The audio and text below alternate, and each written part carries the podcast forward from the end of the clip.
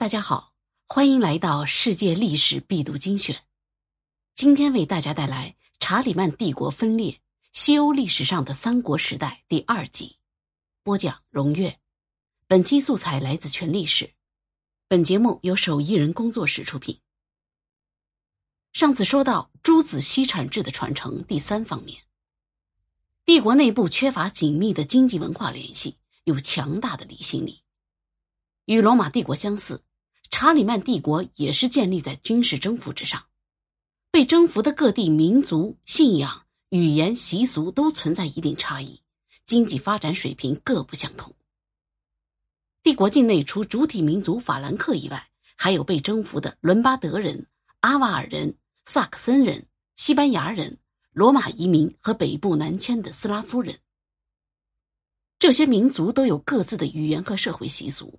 虽然其中大部分人都是基督教徒，但是具体到教派则又各有不同。比如伦巴德人就信仰被天主教视为异端的阿里乌斯加派，而法兰克人则笃信天主教。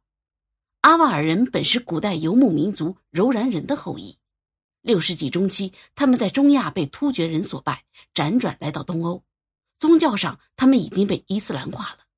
到公元八世纪，在查理曼大帝的铁蹄下，阿瓦尔人以及他们的土地都并入了帝国版图。这么复杂的民族构成，使得整个帝国更像是一个多民族的松散的政治实体。查理曼还在位期间，帝国内部就经常出现地方叛乱，比如阿瓦尔人首领在公元七百九十九年发动的起义，持续了五年才被镇压下去。极大的消耗了帝国的人力和物力。第四，路易一世去世后，帝国统治者之间矛盾重重，对领土和权力的争夺是分裂的直接原因。公元八百一十四年，查理曼大帝逝世，将帝国留给他仅存的儿子虔诚者路易。路易呢，生性软弱，笃信基督教，简直到了迷信的程度。公元八百一十七年。他在前往教徒做弥撒的路上被年久失修的狼岩砸伤，他据此认定这是自己将不久于人世的征兆，于是召集三个儿子，将皇帝名号和帝国东部领土传给了长子罗退尔，次子批评则继承了阿奎丹，范围大致相当于今天的整个西南法国，三子日耳曼人路易则占有了巴伐利亚及其附近地区。到了公元八百二十三年。其幼子秃头查理出生，虔诚者路易要求前三子从各自的封地上划分出一部分作为查理的封地，遭到三人的抗议。帝国在死后的十七年中，由皇子之争引发的内战持续不断。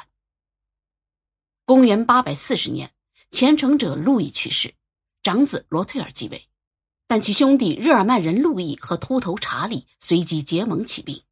并在斯特拉斯堡宣誓要打败罗退尔，平分帝国遗产，史称斯特拉斯堡誓言。值得注意的是，斯特拉斯堡誓言是用两种语言说出来的。日耳曼人路易在向他的部众传达这个誓言时，用的是条顿语，即最初的德文；秃头查理在向他的部众传达这个誓言时，用的是罗曼语，也就是最初的法文。可见。当时西欧的民族语言已经逐渐形成，不同部族之间的沟通交流并非易事。公元八百四十三年，三兄弟在凡尔登城缔结条约，决定将帝国一分为三。罗退尔获得了帝国中部的土地，北起北海，从莱茵河下游以南，包括龙河流域，直到意大利半岛的中部。罗退尔仍然保留皇帝尊号，兼为意大利国王。但是对他两个弟弟不具有任何约束的权利。日耳曼人路易取得了莱茵河以东的土地，称为东法兰克王国；秃头查理取得了帝国西南部的土地，称西法兰克王国。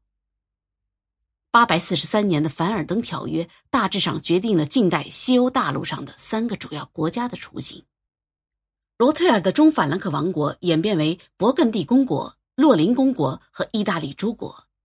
意大利诸国后来合并成为意大利王国，日耳曼人路易的东法兰克王国发展为德意志王国，后来与北意大利、波西米亚结合成为神圣罗马帝国。